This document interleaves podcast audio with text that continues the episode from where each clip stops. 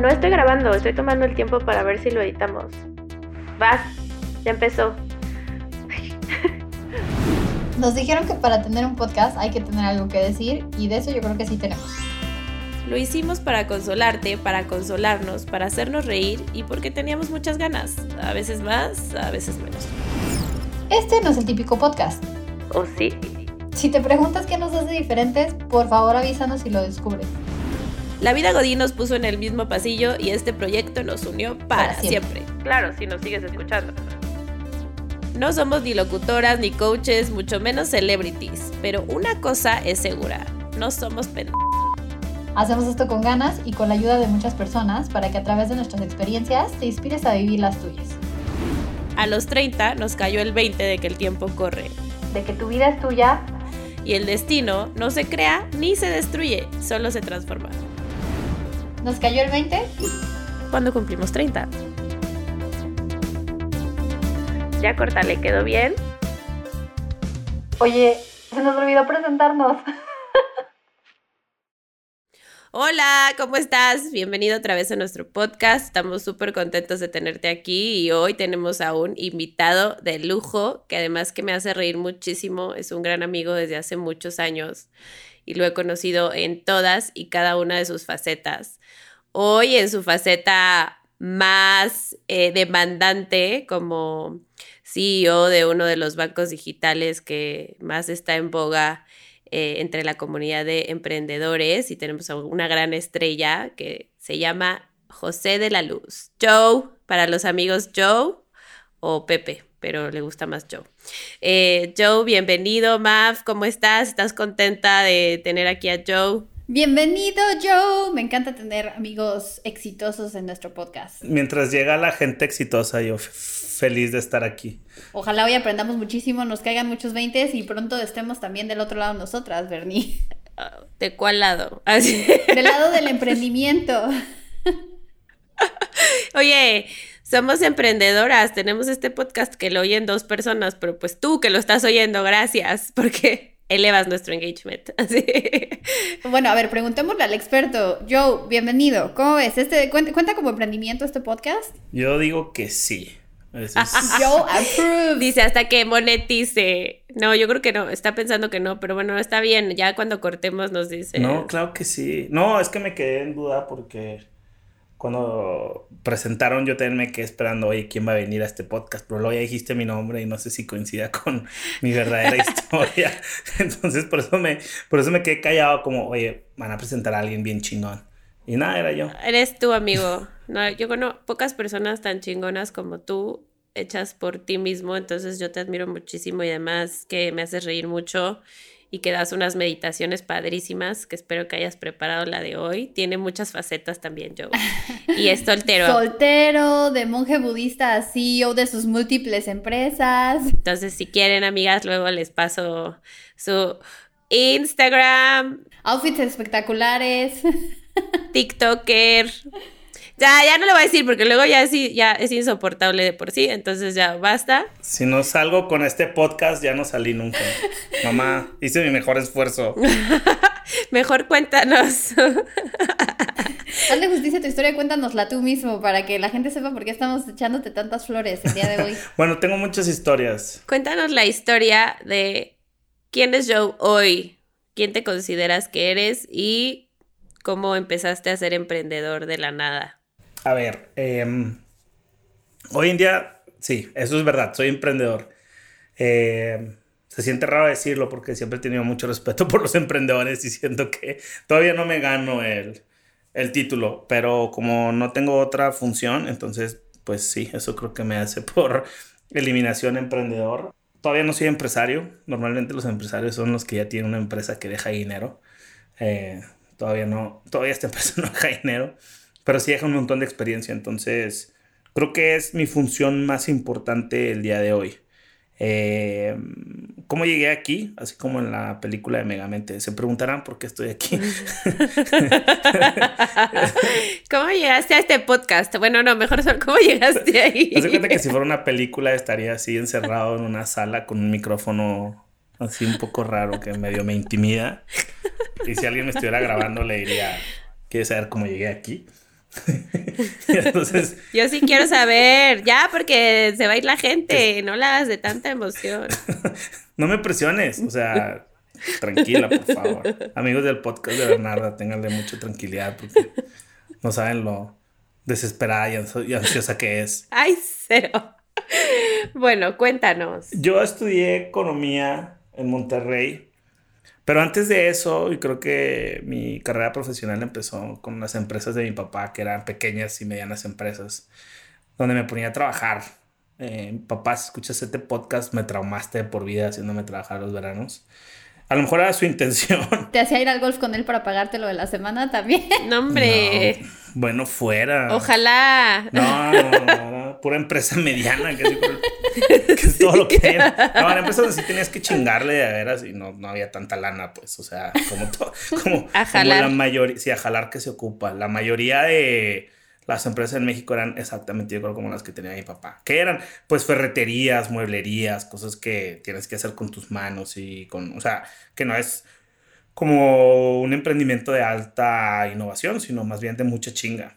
Y Ujú. eh, yo creo que me ayudó eso más a entender cómo trabajar y organizar una empresa que lo que aprendí en la escuela. No que no me haya servido lo de la escuela, me ayudó un montón, pero la parte difícil, la parte que no se puede contar un, no se puede contar un maestro es la que, la que aprendí con mi familia. Eh, y de hecho, yo, ellos pudieron pagar mi carrera gracias a estas empresas. Entonces, como que yo podía ver cómo el esfuerzo de mi familia trabajando en estos emprendimientos pequeños, pequeña y mediana empresa, pymes, terminaba en mis colegiaturas. Entonces, como que me, me hacía sentirme muy responsable porque, pues, que me daba mucha pena que se gastaran toda la lana. La educación en México, particularmente la privada, es muy costosa, pero incluso la pública requiere de esfuerzos de todas las familias, eh, gastos de libros, mochilas, eh, transporte, comida incluso el ingreso que dejan de recibir por las personas que mandan a estudiar. Entonces, Claro. por la óptica en la que lo veas, es bien caro estudiar. Eh, entonces, como que empecé a valorar mucho eso. Lo que sí me permitieron es estudiar lo que yo quisiera. La verdad, yo quería estudiar filosofía y letras, pero yo mismo me di cuenta que, pues no, que era una pendejada, porque todavía lo quiero hacer, pero como que No es una pendejada. No, claro que no. Y luego, pues dijiste, ahora les voy a hacer su sueño realidad. Voy a ser un monje. yo quiero estudiar eso todavía. Yo creo por eso terminé luego siendo tan clavado en religión y, y filosofía, pero en ese momento dije, nunca he visto un anuncio que así como se solicita filósofo en empresa transnacional y como no era tan ciego como que sí quería Ok, dijiste, no voy a ser filósofo, voy a ser banquero. ¿o qué? O sea, ¿cómo das de un salto al otro? Ah, bueno, sí, dije, bueno, si tengo que estudiar algo que haga dinero, voy a buscar algo donde me entienda cómo funciona este sistema económico, que era a lo mejor mi duda más grande entre los 14 y 18 años. Y creo que fui muy influenciado por todas las crisis que hubo a finales de los 80s y todos los 90s. Entonces, me di cuenta tarde. Estudias economía. Exacto, que tenía que estudiar economía. Pobre mi mamá, siempre estaba bombardeando con preguntas así de, ¿y por qué sube el dólar? ¿Y por qué? ¿Qué significa la tasa de interés? Y mamá así como, qué hueva, güey. ¿Y qué es el qué petróleo? ¿A quién se le vende? ¿Por qué lo que- compramos? sí, ¿por qué? de regreso. ¿Qué es una tasa de interés fija? Y mi mamá, ya cállate, güey. No, siempre me intentaba responder. ¿Por qué los bancos te cobran un Sí, chorro? sí, no, sí, lo- ¿qué pedo con, la- con- con los impuestos. Esas eran mis dudas. Entonces, pues, justo esos struggles, yo creo, de entender que eran las cuotas del seguro social y todo lo que ya a, mi, a mis papás platicar, yo pensaba que eso era la vida, ¿no? Entonces, yo creo que eso es lo que te termina eh, psicológicamente atacando tu inconsciente. Claro, pero tú querías ser como, o sea, que tu plan era trabajar después en los negocios de tus papás o... No, mi plan era justo hacer lo opuesto. Dije, güey, yo nunca quiero estar con mi papá que está preocupado por el pago de la nómina y que el seguro y las cuentas bancarias. Dije, no, qué hueva, yo quiero hacer lo opuesto. Yo quiero trabajar en un escritorio con aire acondicionado y que solo esté que, llenando papeles o con la computadora y me paguen. Ajá. Y El sueño Godín. yo dije, ya me vi, güey, quiero ser Godín toda mi vida y estaba muy ilusionado con mi carrera. O sea, yo me Ajá. preparé arduamente para ser un gran Godín. Bueno, y, y, y no, no funcionó tan bien, pero bueno. Yo fui Godín como 10 años de mi vida. Lo disfruté mucho. Aprendí muchísimo. Eh, pero tarde o temprano te llega ese, ese introyecto que te meten en tu familia de no sé, de ver tanto, de huirle tanto al emprendimiento, no lo puedes evitar. Solo creo que retrasé una decisión que ya tenía. Eh, y un día me di cuenta que ya no podía, ajá, o sea, que, que, no era mi lugar, como en el meme de tú y de Joe, esta no es tu familia. como que ya me, quise hacer, güey, mucho tiempo. Y ya un día fue, güey, esta no es mi familia, bye. Eh, y trabajé en varias empresas, internacionales. o sea, digo, si era un godín excelente. O sea, la excelencia siempre es importante, o sea lo que sea. Por supuesto, o sea, todos los amigos que sean godines, háganlo bien, les va a ayudar en su futuro. Y, y entonces, yo renuncié, renuncié por un tema personal, espiritual, que fue cuando me dediqué muchísimo a budismo. Entonces, tomé lo que supuestamente iba a ser para crear un templo, que en realidad quitaban el funding del templo o sea, me sirvió mucho entender temas de finanzas, porque si no tendría una crisis espiritual por un tema administrativo. Y entonces ya, ya, ya, me dediqué a, decir, bueno. Vamos a tener otro, nada más déjame hacer un paréntesis, vamos a tener otro capítulo de cómo Joe se volvió monje budista en México y, y, cuál fue su aprendizaje, pero obviamente eh, en esta historia no nos va a caber porque es demasiado... Muchas gracias por avisarme. Interesante, pero, pero pues sí, o sea, para que sepan que no pasa nada, o sea, seguir tus sueños o seguir tus pasiones o seguir lo que tú quieres nunca te va a retrasar, al contrario, creo que eso te hace un mejor ser humano y, mucho más completo. Y que se vale tener más de un sueño o una pasión, ¿no? Todo construye. Puede continuar filósofo. Bueno, y que, que midan sus riesgos, o sea, midan sus riesgos antes, no, no, no voy a quemar gente, pero luego hay gente que se avienta y no se preparó de ninguna forma y luego ya anda ahí alterando sus sueños y vendiéndose porque no había, o sea, no, no, no, no estimó bien eh, los costos e impactos de lo que iba a hacer. Entonces creo que el primer learning es... Estudien finanzas. O por lo menos sepan Excel. sí. Es mínimo anótenle una hojita y súmenle. O sea, si chequen cuánto tienen que van a hacer, cuánto les cuesta, eso les va a ayudar para que las decisiones que tomen las tomen con información. Hay una frase que les quiero compartir que me gusta, que justo va de esto del emprendimiento, ¿no? Y dice que si tú realmente quieres trabajar menos y ganar más, al inicio emprendimiento no es, no es el camino, ¿no? ¿Por qué? Porque justo esto lleva, lleva tiempo y esfuerzo y el riesgo es totalmente tuyo. Entonces hay que estar definitivamente preparados, como dice Joe. Ya se están adelantando demasiado. Bueno, seguimos en la historia. Eh, seguimos en la historia, por favor. Bueno, yo estoy de acuerdo con esa frase, al rato que podamos hablar de ella. No, habla, habla. Eh, pues tiene razones, o sea, creo que no sé de dónde surge esta idea que mucha gente piensa que si haces tu propia empresa vas a tener más tiempo y vas a poder hacer lo que tú quieras. Y no sé si lo sepan, pero es justo lo opuesto. O sea, no tienes nada de tiempo y ni de chiste puedes hacer lo que tú quieras. Tienes que hacer lo que el mercado te dice que hagas.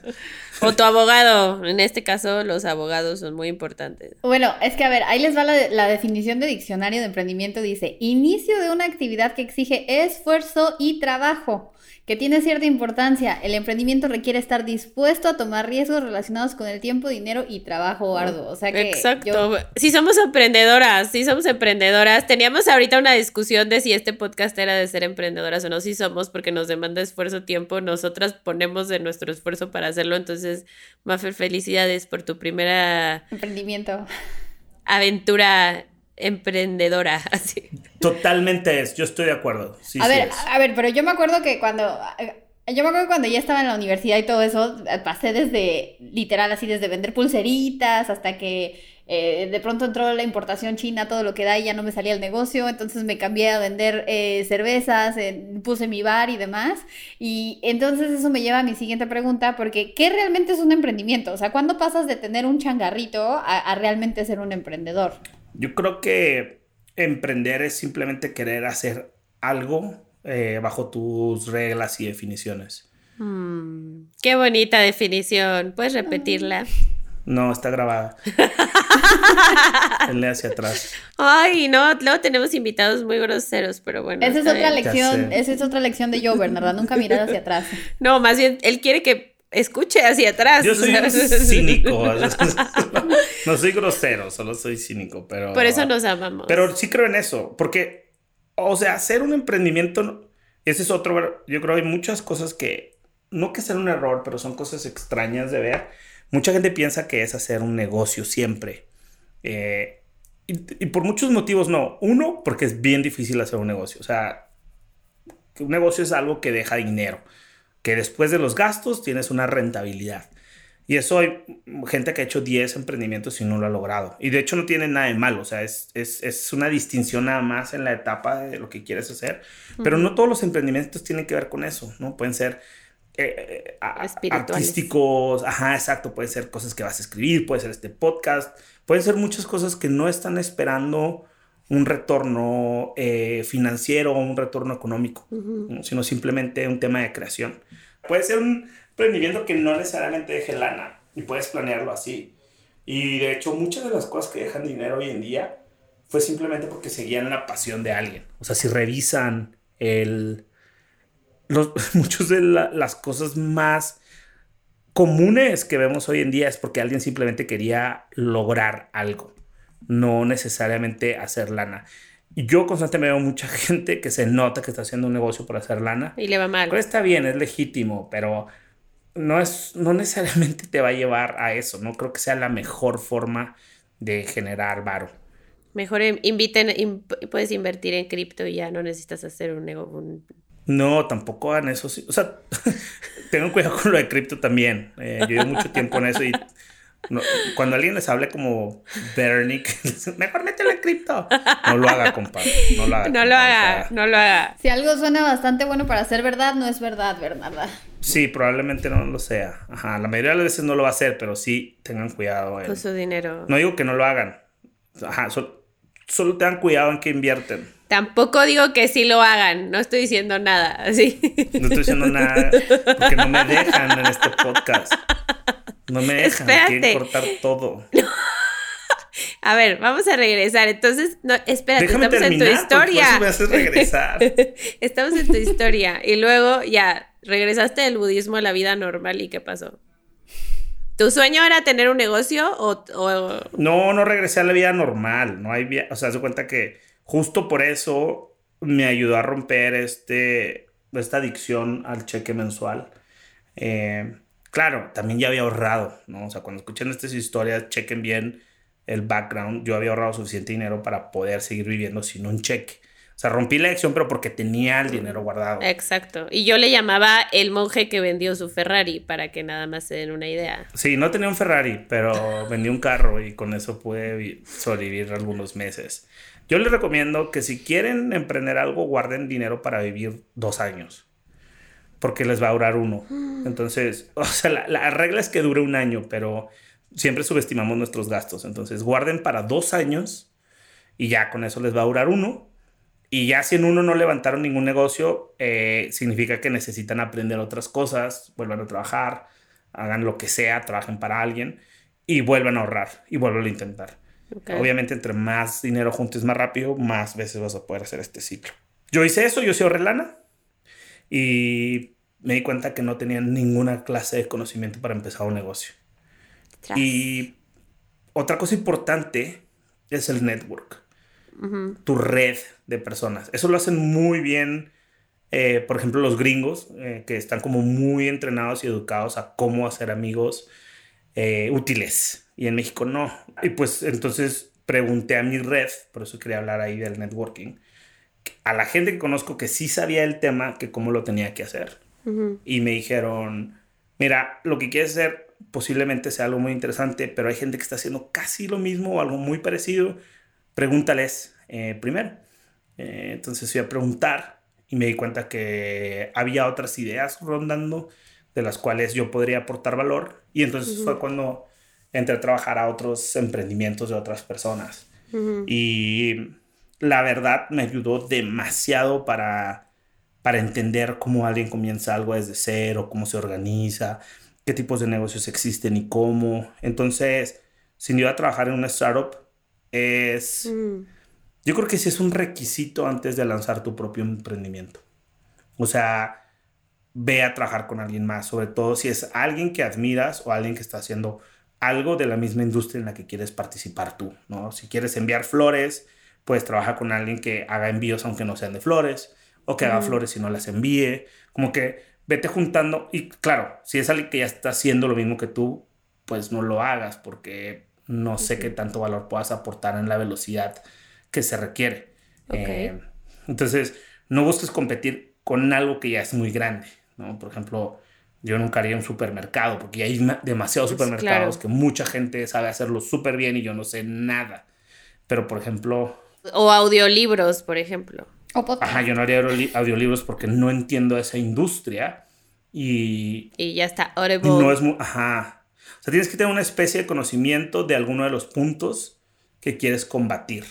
Por ejemplo, puede ser que yo no sepa de audiolibros, pero a lo mejor sé de dispositivos móviles, ¿no? En donde la gente, o sea, sé, hacer apps o sé de distribución de contenido o algo, ¿no? Entonces ahí es donde ya tengo una herramienta distinta y solo necesito complementar ese conocimiento y es donde sirve mucho aprender de cómo hace alguien. Eh, obviamente nunca lo hagan como para copiarse, ¿no? Tiene, tiene que ser para genuinamente aportar eh, y resolver un problema en el cual creen. Eh, sobre todo, yo creo que lo que más valor siempre va a aportar es algo que nadie ha resuelto, Resuelto. antes. O sea, ¿tú crees que sí debe ser un problema y no debe ser algo que enaltezca ya una solución? O sea, todo se puede. Puede ser que van de la mano, ¿no? Todo se puede, también puedes mejorar. O sea, hay problemas que ya están resueltos, pero con soluciones pinches. Eso también puedes, no sé, esto ya se hace, pero está muy mal hecho. Lo quiero arreglar. Eso también puedes. Eh, pero mi punto aquí era, necesitas saber el cómo, ¿no? Y si sientes que, o sea, si sientes que ya tienes el cómo, pues ya, te estás tardando, empieza a hacer. Pero si sientes que no sabes cómo es el cómo, una buena forma de aprender aceleradamente es uniéndote con alguien que ya lo haya hecho o que sepa más que tú. Y decirle, oye, quiero hacer esto, eh, me enseñas, te ayudo. Es contrario a los, al mundo godín, ¿no? O sea, como que creo que cuando ves a alguien que sabe más que tú y a lo mejor te reporta o lo que sea, como que los jefes luego se sienten súper intimidados de me va a quitar mi lugar. Y creo que aquí este learning es padrísimo porque es no, o sea, tú sabes más que tú, tú ya sabes esto, ayúdame y, y, contrato gente que en muchas áreas es mucho más lista, ¿no? Y sabe mucho. ¿Tú sabes más que tú? Tú sabes más que yo. que yo. Pero justo, es, pero justo es el valor del, del network que, que, mencionaba Joe, ¿no? Y es algo que, como él decía, los mexicanos tenemos muy poco. Tenemos esta idea romántica de la amistad y nada más, ¿no? Y no estamos acostumbrados a tener estas relaciones útiles que, que creo que eso en conjunto con el entender y, aceptar el riesgo que conlleva es el, emprendimiento, pues es parte de lo que te hace un emprendedor, ¿no? Em, ¿Qué otra cosa dirías, Joe, que se necesita para, para poder emprender? O sea, estas cosas no se necesitan, estas cosas te ayudan. Para emprender no se necesita nada más que las ganas de hacer algo, que es lo que decía hacer algo, o sea, tener la voluntad de hacerlo. No, no, no se necesita. Pero eh, este, tipo de cosas te van a ayudar. Y, y juntando un poco los dos puntos que estaban mencionando ustedes, una buena forma, o sea, de hacer networking es tú buscando cómo ser de utilidad para otros. Eh, que eh, eso, sí es, eso creo que eso no lo veo mucho en México. O sea, lo veo mucho en un segmento muy pequeño, pero no estamos acostumbrados a decir cómo te ayudo. Eh, nos vale madre. Y de hecho, casi siempre le sacas la vuelta a ayudarle a alguien. Y, creo que es una de las cosas que yo veo que en Estados Unidos sí intentan. No, y también, creo que también recibir ayuda también al mexicano le cuesta. O sea, tanto dar como recibir. Sí, también. recibir es como, no, yo puedo, yo solo, yo lo hago, gracias. Y es otro cambio de mindset. Los dos, los dos. Tienes toda, o sea, estoy de acuerdo contigo. Pero sí, o sea, buscar genuinamente cómo ayudar a alguien siempre te va a ayudar a ti, em, tarde o temprano. Y hacer lo opuesto, buscar solo cómo beneficiarte tú, creo que tarde o temprano eh, va a jugar en tu contra. Y entonces buscar esa genuinidad en cómo, algo que ya sabes hacer bien, cómo, cómo hacer lo que le sirva a otros. Em, y eso, eso te va a ayudar. Y llegamos a tu sueño, porque no has dicho a qué te dedicas en 26 minutos que llevamos, no has dicho cuál es tu, tu, gran sueño. Me gusta dar de a poquito. Yo, mi sueño, mi sueño es em, elevar la calidad de vida de las personas, o sea, que, que siempre, esta parte de haber estudiado economía también me resonaba mucho porque yo sentía que había mucha gente pobre y como que, ¿cómo sales de esa pobreza, no? ¿Cómo, cómo alguien puede cambiar su forma de vida? Eh, y es un problema bien difícil de resolver y después de varios años estudiando me di cuenta que la conclusión de los científicos era que todavía no sabíamos cómo. O sea, hay algunas recomendaciones y teoría, pero estrictamente en ese momento, cuando yo me gradué por ahí del 2008, eh, no había una conclusión entre toda la gente brillante de cómo eliminar la pobreza. Había algunas iniciativas de cómo reducirla. Eh, y entonces me di cuenta que no iba por ahí y lo único que pienso ahora es, o sea, me di cuenta, por ejemplo, que las pequeñas y medianas empresas son el empleador más grande del mundo y que más de la mitad de la economía viene de pequeñas y medianas empresas y que más del 99% de las empresas que existen en el mundo son pequeñas y medianas. Entonces cuando, cuando juntas estos facts, que es la mayoría de las empresas son pequeñas y medianas, más de la mitad de la economía viene de pequeña y mediana empresa y al mismo tiempo son las que menos apoyo reciben de algún tipo, es más fácil para una corporación lograrlo, sentí que por ahí había algo. Eh, y eso es a lo que le estamos apostando. Y, y, y, lo estamos organizando de una forma que genere valor también para, las, para que las personas que tienen dinero puedan invertir en, por ejemplo, nuestro proyecto Delta I y que les genere a ellos valor. Entonces, eh, el nombre del juego, la clave es cómo generar valor constante para las personas. Mm. Eh, no es algo sencillo de lograr, eh, ojalá. Suena, suena hasta romántico, suena como... Yo creo que todas las personas que emprenden son románticos, o sea, tienes una idea, ves algo que no, o sea, o ves algo que está mal, o ves algo que no está, o ves algo que puede ser mejor. Y, y, y, no te puedes quitar esa imagen de la cabeza de esto no está bien, esto no está bien, esto no está bien. Hasta que toda tu vida, todo tu día y noche es esto hace falta, esto lo tengo que hacer, esto lo tengo que hacer. Y esa, esa motivación sí tiene que estar ahí. Por eso es bien fácil ver cuando alguien no lo está haciendo por eso. O sea, es, la motivación no se puede fingir. Es imposible, es muy fácil de ver. Y, y, creo que todas las personas que están emprendiendo de corazón sí tienen esta motivación que podría sonar romántica. Pero no sé, como puede ser romanticismo y luego a veces puede ser como perseverancia. Y luego otras veces le puedes llamar persistencia. O sea, hay muchas formas, ¿no? Y no, no, tengo nada en contra del romanticismo. O sea, sí puede ser. Necedad. Ajá, puede ser necedad. Puede ser. Hay un montón de palabras, pero realmente lo que están diciendo es.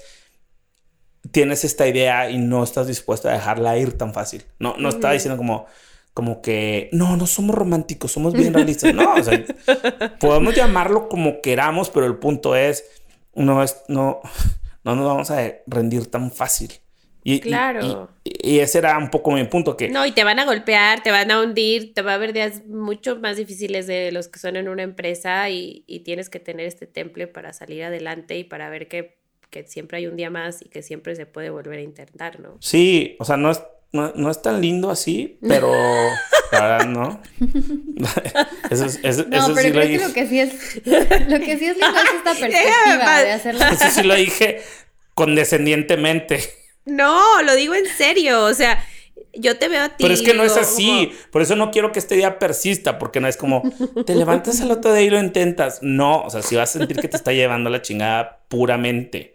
No, y te va a estar llevando, seguramente, te va a estar llevando. Ajá. Pero, bueno, o sea, es que... Antes de que Bernarda te interrumpiera. no, lo que creo que sí es muy importante que está mencionando Joe es el, el el tener esta pasión o este interés genuino en querer hacer algo, ¿no? Y creo que para mí eso es ser un emprendedor, el tener ese, el tener o construir ese gen de querer hacer el cambio, de querer hacerle algo diferente, porque creo que también tenemos esta como falsa idea de que un emprendedor es este un empresario, un chavito recién egresado de una de una carrera que tiene que ver con tecnología y que encontró inversores, eh, que no sé, o sea, van a ser la nueva cripto, eh, cryptocurrency o la nueva empresa de tecnología, ¿no? Que también puede ser. O sea, que también, también, también hay de esos. Pero leíste la biografía de Joe o qué? O sea, no, yo ni estoy No, no, no, que creo que sí es acertado, pero también se vale eh, saber que nunca es tarde para emprender, que, que, siempre hay, como dice Joe, la oportunidad de hacer, de mejorar algo, de hacer algo nuevo y, y que realmente ese creo que para mí es el principal diferenciador de un emprendedor. Pero siempre hay un, siempre hay un sacrificio. O sea, tienes que ahorrar mínimo dos años para vivir. Tienes que dejar muchos de tus fines de semana. Tienes que dejar mucho de lo que, o sea, de lo que no, mucha gente no está dispuesta a hacer por, por el Big Big. Ahora, eso es para hacerlo de tiempo completo. Hay un concepto de un autor que se llama Patrick McGuinness. Eh, y él dice que puede ser. De hecho, su libro se llama eh, en inglés The 10% Entrepreneur y supongo que en México ser como 10% emprendedor o algo así, que, que básicamente lo que dice es, existe esta dualidad entre ser emprendedor y no, que es un poco lo que digo yo, ahorra un chingo antes de empezarlo, pero si no puedo ahorrar significa que no puedo ser, sí, no, puede ser mañana, o sea, puedes emprender, yo estaba hablando como de negocios que esperas que estén basados en innovación y que necesitan un montón de esfuerzo para probar su validez de mercado. Pero lo que dice Patrick McGuinness es, pues, güey, no empieces con el 10%, ¿no? Entonces, en lugar de ser dos años, pues serían el 10% de, dos años. Ajá, exacto. amigos, book alert, vamos a poner el libro. y, y sí, y busca, o sea, digo, el libro lo pueden comprar y si no, hay un blog de él y tiene un chorro de, este, eh, la idea es la que estoy escribiendo. O sea, puedes hacerlo al 10% y pueden encontrar el blog y seguro tiene un podcast también, pero este está mejor. Y, eh, Oye, ya basta. O sea, seguro tiene un podcast como todos los que existen. Este no es el típico podcast, ¿ok? Gracias por estar en mi podcast, Bernie. Entonces, él dice, con ese 10% hay muchas formas de emprender. Y él dice puedes ser asesor de una compañía y a, lo mejor hasta te pagan, pero si no, hazlo gratis, o sea, no te va a costar. Puedes ayudarle a otro emprendedor y no te va a costar. Oye, ¿me quieres ayudar? Tienes 10% de tu tiempo, necesito quien me ayude. Puedes ayudarle a alguien en un podcast. Y no te va a pagar, pero tampoco te va a cobrar. O sea, hay un montón de formas de ser 10%. Él dice, pues, o sea, si tu día, tu jornada de trabajo va a terminar alguna hora 6, 7, 8, 9, no importa, siempre tienes una hora extra y se lo puedes dedicar. Entonces, por eso, este podcast sin duda es un emprendimiento porque es, requiere esfuerzo, requiere trabajo eh, y lo están haciendo una hora extra de todo lo demás que tienen que entregar. Y, pero puede ser un podcast, puede ser un libro, puede ser mismo investigar sobre un tema o ayudarle a alguien. Eh, y, y, por eso o sea, hay muchas formas de ser emprendedor no solo la tradicional. Y esta ya no es mía, es de esta persona. Wow, lo vamos a leer. Yo creo que está súper interesante para todos mis startups que vienen. A ver si es cierto que lo lees. Vamos a estar checando cuando te volvamos a invitar al podcast de Maffer y Joe. Eh, vamos a hacerte preguntas. Eh, lo vamos a preparar. Bueno, podemos continuar. Entonces ya, decidiste que ibas a emprender después de estar en todas estas empresas y qué, qué, qué, qué hiciste en resumen, ¿eh? Porque... Bueno, en resumen, esta es la primera vez que emprendo 100%, o sea, no como el 10% de Patrick McGinney, sino full. 120, yo diría que estás dando el 120, ya hace mucho no te puedo ver. Sí, está bien rudo. Hay una etapa que se llama early stage, que es la que estamos nosotros, que es cuando vas empezando.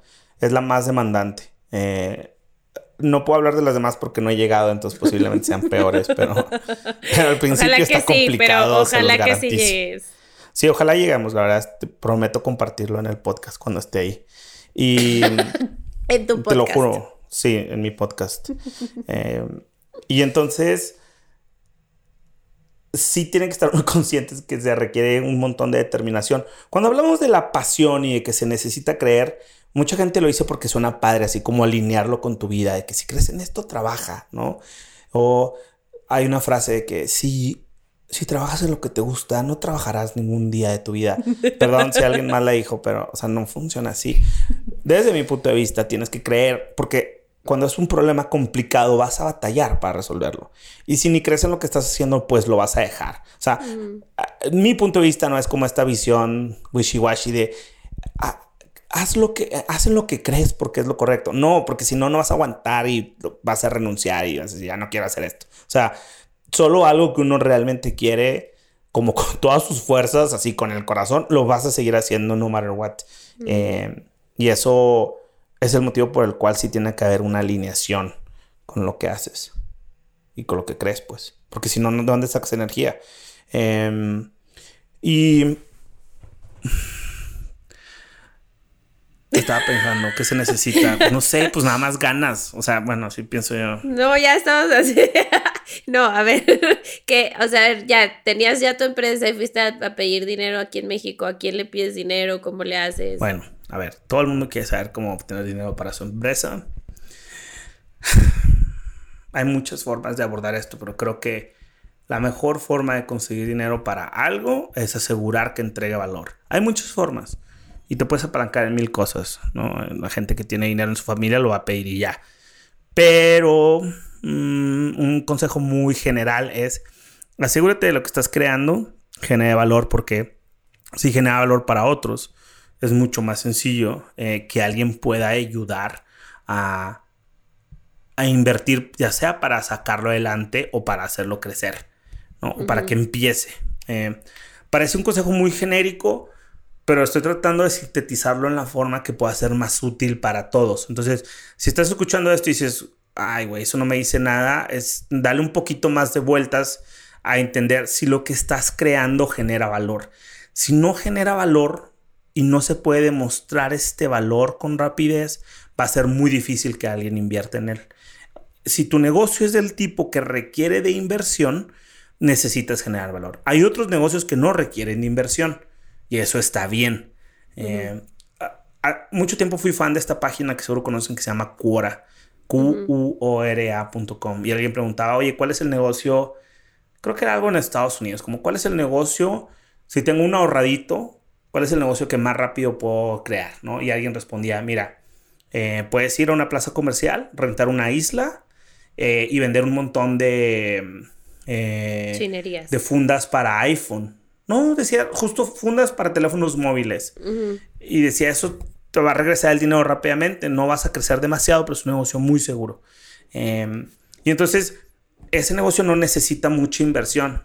Eh, creo que el post de Cora decía que con mil dólares son como 20 mil pesos.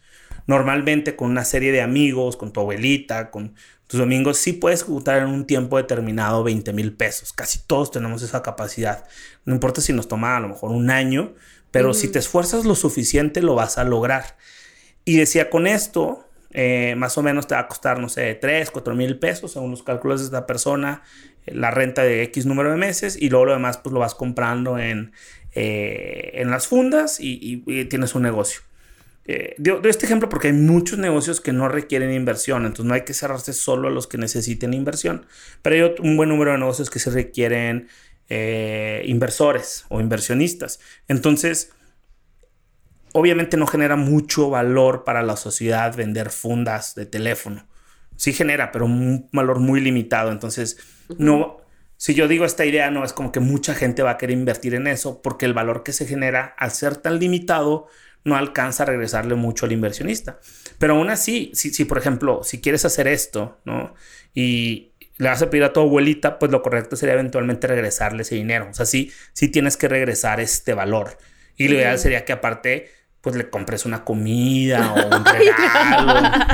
lo correcto. No, pues tiene, tiene, ajá, digo, tu abuelita no te lo va a pedir, a menos que sea una abuelita muy gacha. Una abuelita, una abuelita norteña, así. Sí, una abuelita. No, son lindas también. Eh, pues las, las, dos mías son norteñas, por eso digo, son top. No, pero es que también chequen la nieta. O sea, hay que ver las dos partes de la historia. O sea, ahí sí no le culpo a la abuela. Pero el punto es, tienes que entregar Dije lo contrario. Yo les entregué mucho valor como su nieta, por eso. O, sea, ya le estás cobrando a la abuelita. Pésima nieta. Ya no te vamos a invitar al podcast dando malos consejos a nuestra audiencia. ¿Qué opinas, Mafer? Estamos demasiado comprometidos, Joe. Ya no, hay, marcha atrás. Bueno, ya voy a hacer el negocio de las fundas de iPhone. Eh, porque este pues podcast, pues, no, o sea, no está generando Pero mira, ahorita que yo platicaba, ahorita que yo platicaba su historia, me acordé muchísimo de un, de un súper, súper amigo mío que, que al inicio de mi carrera profesional fue mi jefe. Y él criticaba mucho como que toda la pasión que yo ponía en los proyectos del trabajo, ¿no? Eh, ¿Y por qué digo lo criticaba? Porque él siempre me decía, ¿no? Que yo buscaba buscaba tanto hacer la diferencia para el negocio de alguien más. Y él me decía, ponte a pensar, si, si tú realmente quieres hacer esa diferencia en la vida de las personas, ¿por qué no puedes hacerlo por tú misma? Eh, por ti misma. Y, y, ahí fue porque tú sabes que a mí nada me funciona mejor que las provocaciones, ¿no? El que alguien me diga, eh, puedes hacer esto. Eh, y creo que ahí fue donde se, se encendió este como chip emprendedor y, y, me resuena y me resuena y me resuena en la cabeza justo por lo que dice Joe de, de querer hacer una diferencia, ¿no? Y fue desde ahí que yo supe que... Y por eso existe este podcast también. Y ella es la community manager. Aunque no lo crean, queremos ayudarles en algo, en lo que sea, pero elevar su calidad de vida y que les ayude algo de todas las cosas que decimos. Algo se han de llevar. Y porque nunca sabes la diferencia que puede hacer en las personas esos comentarios, ¿no? Como yo siempre saco estas historias de cuando esta persona me dijo, pues a lo mejor en ese momento no me cayó el 20, pero ahora me doy cuenta que, que estoy aquí gracias a la suma de esas cosas. Pero bueno, en conclusión lo que quería decirte es em, que se encendió ese chip de emprendedor, llamémoslo así, pero eh, no necesariamente por eso en ese minuto, como dice Joe, renuncié a mi trabajo, mandé toda la, la goma y me puse a, a colectar capital para empezar mi negocio, ¿no? Creo que la carrera de, del emprendedor es más de resistencia eh, y de tiempo, ¿no? O sea, de hecho puede ser emprendedor hasta en, en un trabajo, ¿no? Mucha gente usa un nuevo término así que le dicen intrapreneur. Está bien, ¿no? Pero, por ejemplo, yo cuando trabajaba en corporativo, si era la persona que si había un proyecto, se lo echaba a la mochila y decía, yo lo hago, yo lo hago. O sea, sí levantaba la mano cuando pedían voluntarios. Y mucha gente luego piensa así como parecido a lo que decía tu jefe, que, ah, estás bien pendejo, güey. No, porque, oye, ¿quién quiere un voluntario para hacer esto? Yo, ah, pues qué tonto, güey, porque no te van a pagar. Yo diría, pues no, porque es el, el que se va a llevar el valor al final eres tú, porque va a aprender cómo hacer algo, cómo organizarse mejor, cómo Claro. entregar más. O sea, si tú sales con la mentalidad de decir, ¿qué me, qué me van a pagar? ¿Qué me van a regresar? ¿Cuál va a ser mi retorno? No solo va a ser difícil emprender, vas a tener una vida bien difícil porque siempre vas a estar viendo qué te va a dar, como si la vida te diera algo, ¿no? Ujú. Eh, y pues la neta la vida no te debe ni madres. Entonces, si tú estás pensando, sí, te- eso te lo juro, no, no importa quién sea quien esté escuchando esto. Eso, eso sí quiero que se lo lleven. O sea, neta, dejen de portarse como las víctimas. Ajá, la vida no te debe ni madre. Entonces, lo que sí puedes hacer es aprovecharlo para que genere, o sea, no para tu beneficio, sino para que genere valor. Y el primero que se va a beneficiar de esa generación de valor, sin duda vas a ser tú. Eh, uno de los consejos que me dio un jefe que tenía cuando, cuando yo estaba en entrenamiento en mi primera compañía, me dijo, oye, pregúntale a las personas con las que trabajes si tienen un proyecto ahí en la mesa que no han podido hacer. Me dice, te garantizo que todos en esta compañía tienen un proyecto que no han logrado. Tú pídeselos y hazlo, ¿no? Y entonces yo inmediatamente dije como, o sea, voy a tener que trabajar más, sacas. Y el güey, sí, pero te conviene, hazlo. dije, "Ah, bueno, está bien. Y como tenía tiempo, pues trabajé más. A la vuelta de dos años había hecho como ocho proyectos adicionales. solo para... Entonces, eso me ayudó a tener un montón más de experiencia. Y aparte, o sea, ayudé a esas personas a que sacaran sus proyectos. Me hice súper amigo de esa gente. Sintieron que les hice un paro. Y Mm. neta me trataban así como rey, ¿no? Y- Ven y como, que- ven como tienes buen corazón. Parece que no, pero sí. No, y todo es volver al, al punto de Joe de generar valor, ¿no? Generar valor en una empresa, fuera de una empresa, para esas Exacto. personas, para ti mismo. no pienses que lo pierdes tú. O sea, si generas, te va a beneficiar. Entonces, Mm. alguien me decía, oye, güey, necesito este proyecto y yo no sabía nada. De entrada tenía que aprender. Esa persona me explicaba y yo me, lo que sí es me comprometí a entregarle el resultado. Eh, Mm. Trabajé más, parecería que perdí, opor- o sea, perdí, no sé, 200 horas de vida. Pero no, o sea, realmente gané 200 Ganaste. horas de experiencia. O sea, el que gané fui yo. Mm. Eh, y eso es generar valor. Una cosa que genera, no es una suma cero, o sea, generó un valor para mí, generó un valor para la persona que, que terminó el proyecto que de otra forma no hubiera terminado. Y la compañía para la que trabajé también ganó, lo cual Todos es ganaron. reiterar, ajá. Es un círculo un- virtuoso. Pues todos ganan, ¿no? Y eso sí se puede, y en eso sí creo, y entonces yo por eso sí animaría mucho a que te enfoques en generar valor. Si quieres hacer eso, lo vas a lograr. Eh, y ya está muy fácil. Está muy bien. Oye, y disciplina, ¿no? Porque de pronto tenemos muchísima iniciativa de hacer cosas, pero son pocas las personas que lo llevan a la vida o que tienen esa determinación de, como dices tú, chingarle día a día y saber que las cosas van a ser difíciles y pasar a, a la etapa de realmente hacerlo. Maffer tiene razón. Ajá. O sea, la disciplina ayuda, pero yo no tengo calidad moral para hablar de disciplina. O sea, soy muy poco disciplinado. Ajá. Me encantaría. O sea, la disciplina es una súper herramienta. El que la tenga, aprovechela. Eh, la disciplina siempre va a acabar va a matar al talento, va a matar a la suerte. O sea, la disciplina es brutal, pero es bien difícil. Yo, por ejemplo, soy muy indisciplinado. Eh, pero toda la disciplina que no tengo, sí estoy seguro que la suplo con pasión. O sea, sí quiero ver las cosas hechas. Y eso me obliga a mí mismo a decir, yo me comprometí a hacer esto, lo quiero terminar. Y de ahí a mí me surge la disciplina, pero así solita no, o sea, qué hueva, o sea, ay, voy todos los, no, soy... Así nos pasa, así nos pasa cuando vamos a grabar y yo, Maf, por favor, ya nos atrasamos. Ay, sí. Claro, o sea... Siempre le digo, va, si vamos a hacer esto, hay que hacerlo y ser las mejores, si no, ¿para qué lo hacemos? Ya existen 300 mil 420 podcasts que hablan de lo mismo. Claro, no tienen a mis grandes invitados, pero... Ya te, ya, te echó la culpa, Maffer, ya te aventó en el bus. No, ella hace todo, o sea, a lo que me refiero es o que... sea, hace no hace, aquí... He aprendido a ser community este manager. Este podcast va a cambiar de emprendimiento a un juicio. Que vamos a ver aquí. No, no, o sea, e, es, algo que compartimos, que hablamos y que, o sea, no es que una u, otra lo haga o no, sino más bien digo, si lo vamos a hacer hay que hacerlo bien y hay que comprometernos porque... No, o sea, emprender está cabrón y eso es lo que tenemos que entender, hacer algo de valor es bonito, pero no es fácil, es una chinga, ¿no? Entonces, por eso tienes que creer en lo que quieres hacer. O sea, si, si fuera, ah, pues deja, pongo disciplina, pues solo la gente disciplinada lo va a lograr. Pero por eso sirve la pasión, ¿no? Porque si quieres verlo, ¿no? Si dices, yo quiero un podcast en el cual pueda aportar valor a todas las personas de X, de X edad, porque a mí me hubiera gustado tenerlo, eso te mantiene, eso te mantiene, te mantiene, te mantiene. No se sientan mal si fallan de repente pero que no se les haga costumbre. Ok.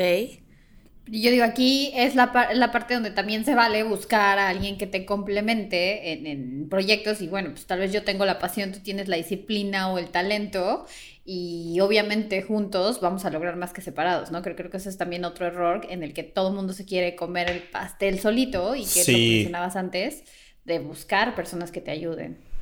Es, es demasiado cierto.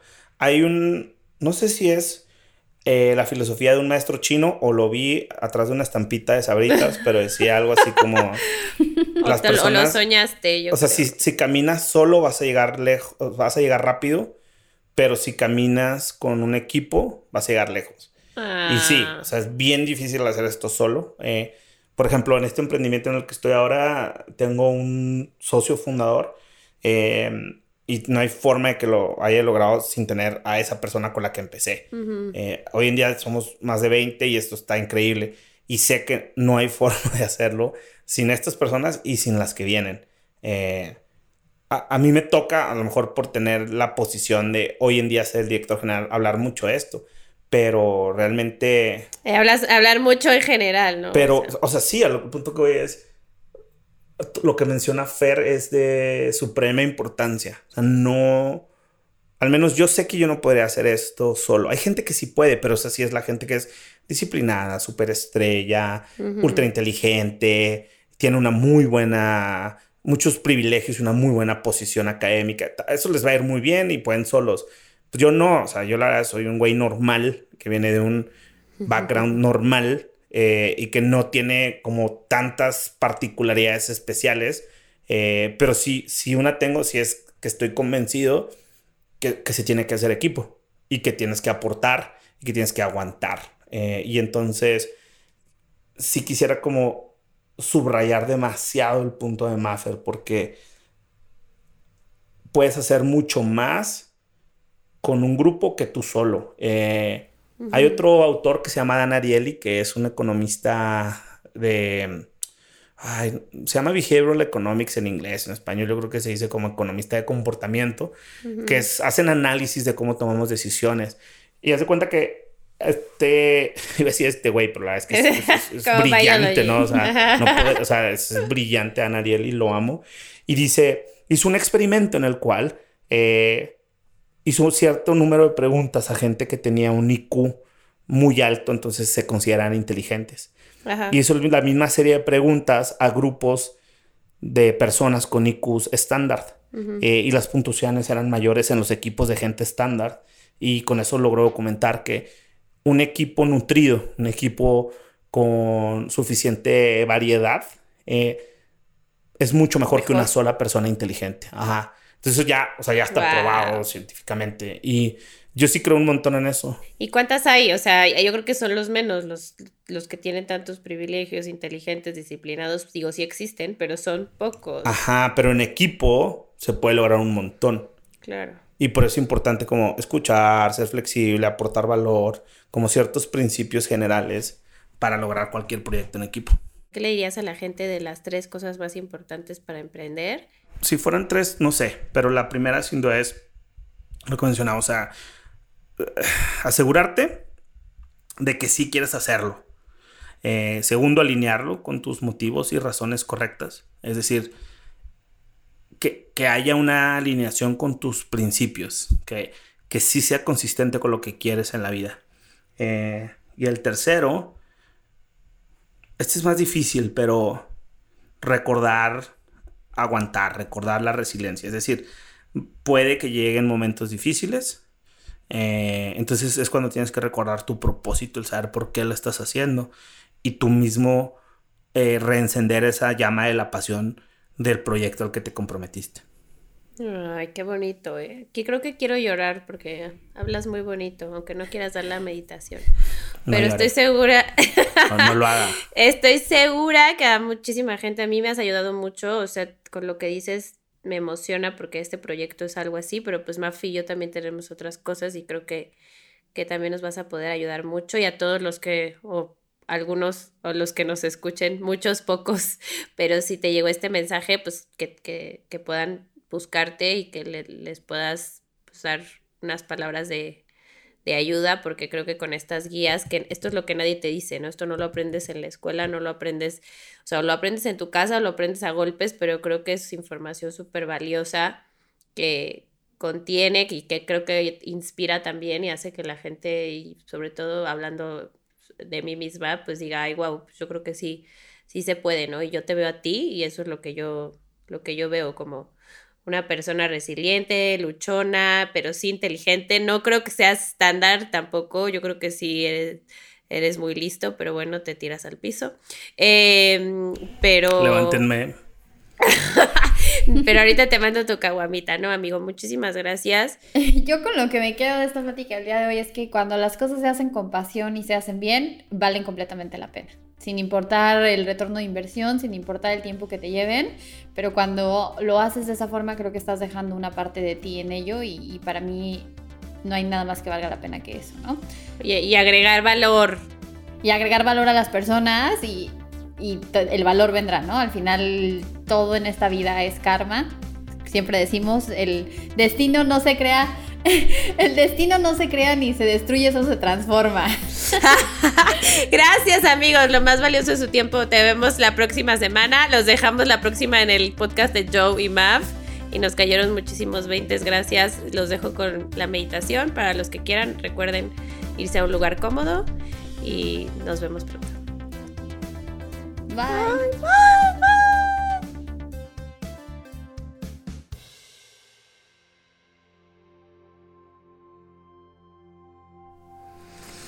¿Están listos para la meditación de hoy? Eh, La meditación de hoy es muy especial. Vamos a visualizar cómo podemos llevar ese sueño a la vida. Entonces, por favor, siéntense de forma cómoda en una silla, que la espalda esté recta, pero que no la sientan forzada, o se pueden sentar en el piso, como ustedes gusten. Vamos a dedicar de hoy todo lo que generemos y nuestra intención es que todos podamos lograr ese sueño que tenemos y esa pasión que tenemos para llegar al éxito. Entonces empecemos liberando toda esa energía, relajándonos, sintiendo como el cuerpo mismo te va pidiendo que te relajes y comenzamos como ya saben respirando. La respiración es muy importante, entonces inhalemos. Inhalamos por la nariz, por la boca. Inhalamos por la nariz, exhalamos por la boca. Recuerden tener los ojos cerrados, pero no forzados, viendo hacia la punta de su nariz. La lengua ligeramente tocando los dientes de la parte de arriba, con una esbozando una pequeñísima sonrisa. Inhalemos, exhalemos. Inhalamos, exhalamos. Y van a empezar a ver cómo todos esos problemas del día de hoy empiezan a pasar por enfrente de ustedes. Quiero que nos concentremos en la respiración. Cómo sienten el aire. Cuando sale, cuando entra.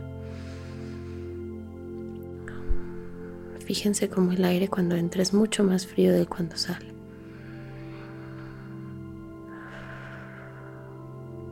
El aire siempre se concentra en el chakra del corazón, que está ubicado en el centro de su pecho.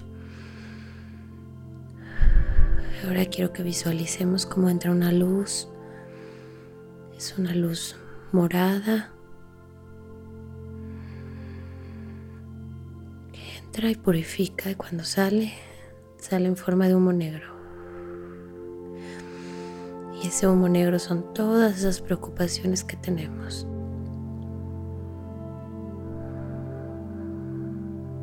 Tenemos las manos en nuestro regazo suavemente. Y seguimos respirando, imaginando este, esta luz morada que nos bendice, nos purifica y sale en forma de humo negro.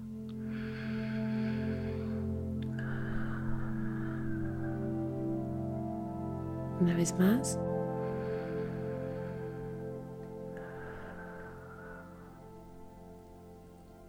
Y ahora quiero que vayan al mejor lugar, al lugar seguro, al lugar contento. Puede ser una playa, puede ser un bosque, puede ser su cuarto, pero se encuentran en un lugar que los hace muy felices.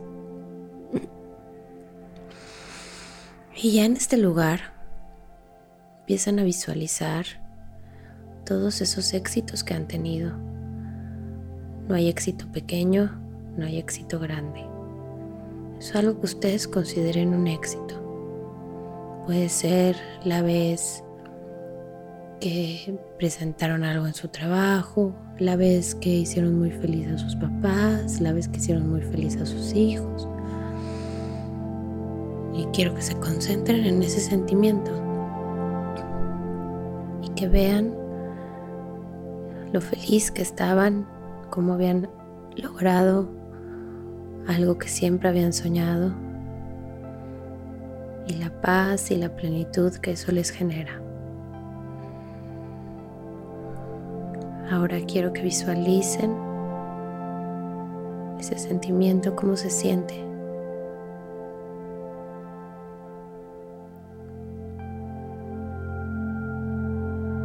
Están contentos, están felices, relajados emocionados, orgullosos, que sí se puede lograr. Todos hemos tenido la capacidad y tenemos la capacidad de lograr nuestros sueños, por muy básicos o por muy mm, banales o por muy eh, espontáneos. Tú lo has logrado y se siente bien, ¿verdad?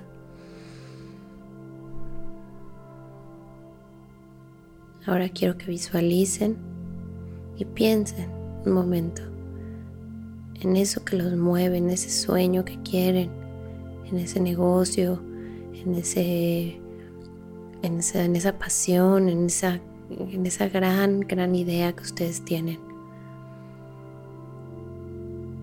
Es una idea que probablemente muchas personas les han dicho que no se puede lograr, que no van a llegar.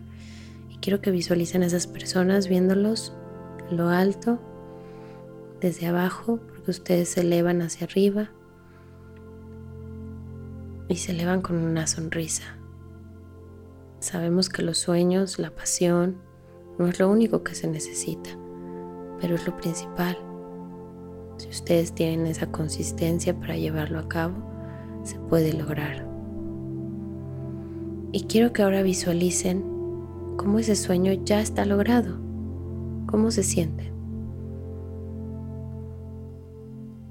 Ese sueño, esa idea se llevó a cabo. Estás riendo, estás con gente, estás feliz. Sabemos que hay que trabajar muchísimo para llegar a eso, pero que con la intención correcta y la atención adecuada hacia lo que se necesita, se puede lograr. Y eso nos da mucha plenitud. Te propongo que ahora te digas a ti mismo que vas a lograrlo, vas a trabajar muy duro para este objetivo que tú tienes en mente y vas a generar esta comunidad, porque nadie llega al éxito solo. Por favor, visualiza cómo llegas, pero no llegas solo. Todas estas personas que alguna vez te dijeron que era un sueño imposible, empiezan a elevarse contigo te abrazan, te felicitan, son parte de este éxito. Y este éxito te envuelve en esa luz morada que visualizamos al principio y llena todo con la intención correcta, es el beneficio tuyo y de los demás. Y te dices y repites conmigo mentalmente, yo soy capaz de lograr mis sueños porque en este universo todo es energía, está decretado y está hecho. Ese sueño es posible, es alcanzable y no voy a escuchar lo que me digan los demás, más que cuando sea una crítica que yo sé de corazón que es para hacerlo mejor, para convertirme en mejor ser humano y poder llegar ahí. Me voy a proponer por lo menos una hora de este día estar conmigo, bajarlo a papel, sacar mis sueños adelante. No me va a importar lo que digan los demás, porque yo sé que ya lo logré. Lo estoy visualizando y sé que es posible y sé que está logrado. Le agradezco a todas estas personas que han sido parte de este éxito y me digo, sí, voy a trabajar por este sueño. Voy a hacerlo realidad porque tengo esto en mí. Sigo respirando. Me bajo de esa nube con estas personas y me regreso al día de hoy, donde lo único que tengo es ese sueño, esa pasión por hacer las cosas.